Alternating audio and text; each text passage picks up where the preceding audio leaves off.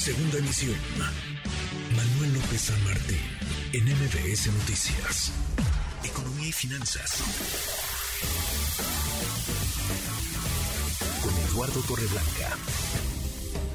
Lalo, qué gusto, qué gusto saludarte, ¿cómo Igualmente, estás? Manuel, siempre será un gusto poder platicar contigo y saludar a nuestros radioescuchas. Buenas tardes. Muy, muy buenas tardes. Cuando hablamos de empresas, Lalo, de empresarios, a veces pensamos en los grandotes, nada más que son muy importantes, pero son los menos. Y pocas veces nos detenemos en los pequeños comercios, en los pequeños empresarios, que son los que a final de cuentas activan la economía, mueven la economía, generan millones de empleos en este país, Lalo. Tienes razón, Manuel. Eh, pensamos siempre en las grandes empresas y a veces olvidamos a los micronegocios que son muy importantes eh, en nuestro país y en muchos otros países del mundo. En México son un millón doscientos mil los pequeños comercios, es decir, son aproximadamente el 25% de la cantidad de empresas que existen en México, cuyo valor tuvimos la oportunidad de apreciar durante la pandemia, porque ahí fuimos capaces de entender su valor estratégico, fueron, fueron considerados negocios esenciales y ellos nos abastecieron de los elementos necesarios para ir sobrellevando esa experiencia tan dura. Tienen una importancia económica y social. El 64% de las personas que administran estos negocios son mujeres.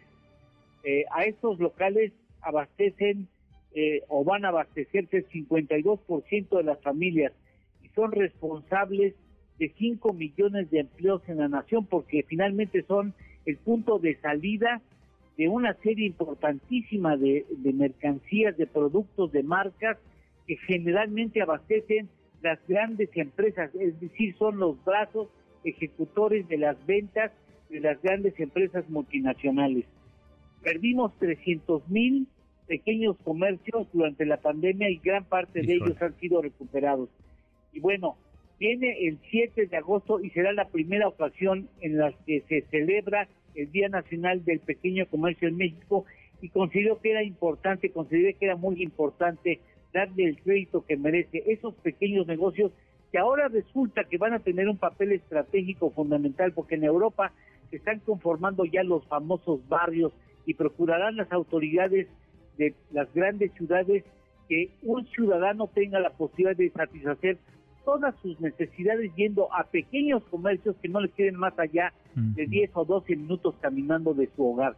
Así es que si nosotros organizamos así, eh, nos organizamos así en, en el país, vamos a valorar la importancia estratégica del pequeño comercio. Y hay que cuidarlos, Lalo, porque a veces se ensañan incluso las autoridades, no Sí, solamente hombre. las federales, eh, no, nada más del SAT. A veces, híjole, la revisión, Sí. las autoridades estatales locales se ensañan con este tipo de, de negocios que, insisto, son claves. No se entendería la economía de barrio, el tejido social, incluso la base del tejido social en buena parte del país, sin este tipo de, de comercios, de negocios.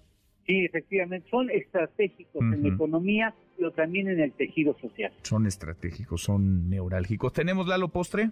Claro que sí. ¿Cuántos eh, acuerdos de libre comercio crees que existen en el mundo? A ver, qué buen dato nos vas a compartir. ¿Cuántos, Lalo? 300, 306 acuerdos comerciales entre más de 150 países, pero el que sigue siendo el más importante es el que pertenece México. El TEMEC, la segunda versión de este acuerdo, es estratégicamente el más importante a nivel mundial y nosotros pertenecemos a él. Sin y mira que lo andan eh, apaleando algunos, ¿eh? Lo agarran como piñata Como por piñata, conveniencia. Esa es la figura que me vino a la mente, sí, Sí, como sí, sí. piñata. Bueno, ¿Qué sería de nuestra economía, Lalo, sin el TEMEC? No, ¿Qué no, sería no, de nuestra No. economía sin ese acuerdo comercial? ¿qué, qué será del futuro sin ese acuerdo Sin comercial? eh? duda, sin duda, sin duda. Hay que, hay que hablar de él y hay que entenderlo a profundidad para revisar, analizar y dimensionar las, las bondades que ha traído a la economía. Comunidades enteras que no existirían, municipios enteros que no tendrían crecimiento económico, que no tendrían empresas, que no tendrían, vaya, ni siquiera un mínimo de desarrollo si no fuera por este acuerdo comercial. Millones de personas que dependen de él. En fin. En fin, la lograrás como siempre. Como siempre, Manuel, un placer saludarte y poder estar con nuestro público. Buenas tardes. Abrazo, muy, muy buenas tardes. Es Eduardo, Eduardo Torreblanca. MBS. Noticias.